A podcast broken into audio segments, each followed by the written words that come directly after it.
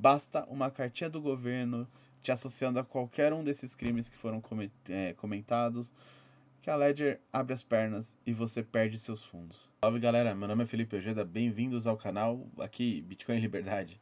Nesse vídeo eu vou comentar um pouquinho sobre as cagadas que a equipe ó, da Ledger tem feito. Roda a vinheta.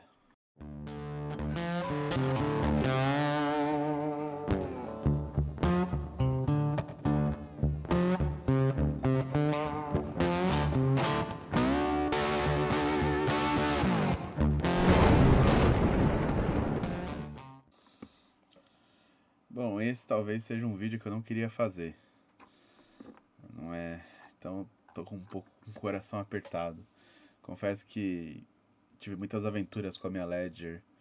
Eu comprei ali no lançamento da Nano S, acho que foi em 2016 ou 2017. É, antes dessa eu tive uma Ledger HW1 também, que era uma carteira Bitcoin Only, que era um, um pendrivezinho de cartão, que era super simples, putz, muito legal. E essa era bem funcional, inclusive era um ótimo, um ótimo projeto. É, a Ledger, eu acho que a Nano S, eu acho que ela se perdeu um pouco. Mas vamos falar um pouquinho sobre as notícias que vem saindo sobre a Ledger, né? Eu acho que é importante a gente parar e analisar um pouco.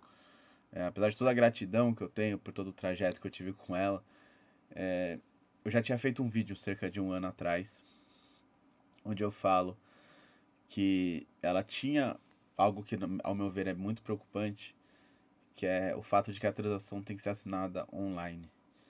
É, na Codecard, por exemplo, isso não acontece. E se você tem que assinar essa transação online, é, é porque a carteira está conectando com os servidores da Ledger, não é? E nesses servidores eles podem armazenar, por exemplo, o seu IP e o endereço da sua carteira. Então é muito perigoso. Se você usa o Ledger Live, né, que é o aplicativo deles, então a, a, a possibilidade de que eles colham é, dados é muito maior. Porque eles podem colher a sua carteira, a carteira de quem está recebendo, o seu saldo, e tudo mais. Né? É se você só, só está assinando usando o Electron, como eu ensino naquele vídeo, você diminui a quantidade de informações que você vai passar, mas você continua passando informações.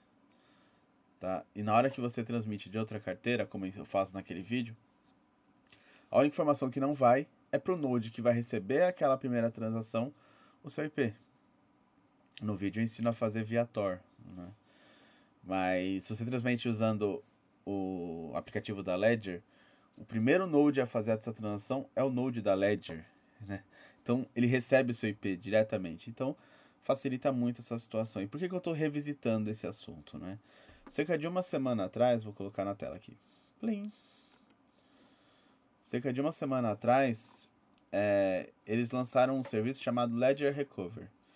Esse serviço ele só só está disponível para Nano X, né, que é uma carteira mais atual da Ledger. E, e qual é a premissa dele?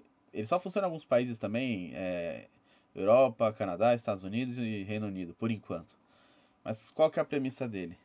Eles vão pegar as suas chaves privadas e distribuir em três servidores da Ledger, três parceiros deles. Tá? É, é claro que isso é algo extremamente preocupante. É, eles tratam de uma forma que como se fosse uma ótima solução. E a verdade é que eu não sei se o mercado carecia tanto de uma solução dessas. Tá? É, pode ser até que não. É, eu sei que o pessoal bitcoinheiro mesmo, o pessoal bitcoin raiz, não. Ninguém quer abrir mão da autocustódia. Mas é, a Ledger ela atende todo um mercado de shitcoinheiro também, de pessoal dos NFTs, essas porcaria aí. Então pode ser que para eles faça sentido, mas para mim ainda foi um baita de um tiro no pé, na verdade um tiro no pé da orelha. foi bem, bem desastroso, tanto que foi é, muito criticada essa atitude da, da Ledger. Só que isso escancarou uma informação que eles sempre negaram, tá? Eles sempre negaram que a Ledger ela mantinha as chaves privadas dos seus usuários. O que eles sempre disseram foi: você vai gerar a sua chave privada no aplicativo ou fora. Se você gerou fora, você vai recuperar no aplicativo, no, no dispositivo. Se você gerou no próprio dispositivo, eles não têm acesso, segundo eles. Mas se eles não têm acesso, como é que eles te dão a oportunidade de você transmitir via hash para três servidores deles, sabe? É, não, não creio que eles vão pedir para você digitar novamente. Então, de alguma forma, o dispositivo está liberando essa informação para eles, ainda que seja só após essa atualização. É algo que a gente tem que ter essa pulga na orelha, tem que ficar com esse pé atrás sempre. Né? Autocustódia não é brincadeira. Né? A segurança dos seus fundos depende de você e a vigilância é constante. E aí, essa semana, para coroar com chave de merda, tá na tela? Bom, essa semana sai essa notícia de que a Ledger admite que o governo pode pedir acesso a criptomoedas dos usuários. E é uma notícia totalmente ligada àquela questão do Ledger Recovery, tanto que eles fazem aqui um comentário sobre o Ledger Recovery, né, vários tópicos sobre isso. E aqui. E aí eu volto naquele assunto que eu falei na, no vídeo sobre a Code Card. É, no, aliás, no vídeo mostrando que a Ledger tinha algum, algumas falhas aí é, eles podem sim criar uma base de dados e vender e entregar para o governo ou entregar mediante algum pedido. Inclusive nessa notícia ele fala alguns crimes. Vou voltar em play. Ó. Intimações governamentais para colocar as mãos nos fundos dos usuários são raras e estão associadas a crimes graves, como terrorismo e drogas. Né? Drogas é um crime sem vítima, terrorismo, infelizmente, hoje a gente já não sabe mais o que é terrorismo. Porque qualquer um de nós pode ser enquadrado como um terrorista a qualquer momento. Então, já não dá mais para confiar na Ledger, né? Tá, tá na cara, tá escancarado, infelizmente. Que é uma carteirinha bonitinha, legalzinha, prática pra caramba, o aplicativo é legal, o dispositivo é bonitinho. Mas depois dessa, e assim, eu não confio também na Trezor, porque é o mesmo, mesmo mecanismo, mesma ideia. Né? Então, as pessoas me pedem recomendação, eu falo, Code Card. Ah, mas eu não tenho o Code Card. Você vai gastar uns um barão e meio, mil quinhentos reais aí. Tá, entendo super.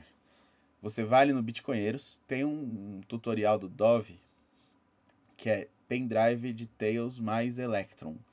Que ele ensina a fazer uma carteirinha bem segura, usando apenas um pendrive. Aí você pode comprar um pendrive velho qualquer e fazer uso dele. É, mas é melhor do que a Ledger. Veja, a Ledger é prática, tem tudo aquilo, mas olha a bosta. Né? Você vai fazer a carteirinha no pendrive, você bota uma watch only no celular usando uma Blue Wallet e pronto. Está seguro. Podem roubar seu celular que ninguém tem acesso aos seus fundos. Você pode gerar endereço para receber usando o celular. Você só vai usar o pendrive quando você for transmitir você a transação. Muito melhor. E agora eles vêm falando que. Porque antes nunca se falou tá, na, na Ledger acessando os fundos dos usuários. Veja como essa notícia é estranha. Ela não fala em acessar os endereços, que já seria preocupante. Fala em governos é, requisitarem o bloqueio dos fundos dos usuários. O seu saldo, tudo que está ali, tudo que está ali não é seu. É da Ledger. Olha que bizarro tudo que separa é uma cartinha do governo. Basta uma cartinha do governo te associando a qualquer um desses crimes que foram é, comentados, que a Ledger abre as pernas e você perde seus fundos. Olha que absurdo! Para uma hardware wallet, que se dizia uma code wallet. Ah, porque quando eu comprei, a propaganda dela era ser uma code wallet. Olha que absurdo francamente, cara. Bom, se você gostou desse vídeo, uh, aqui, Light Network, vou colocar aqui em cima do Bitcoin. Tem outras formas de ajudar o canal aqui na descrição. Você pode ser membro do canal a partir de R$ 1,99. Você pode ser um membro com mentoria, que aí são R$ reais. E aí você tem uma hora comigo ali para tirar dúvidas, para perguntar, tirar suas inseguranças. Que a gente faz um bate-papo ali. E é isso, pessoal. Valeu.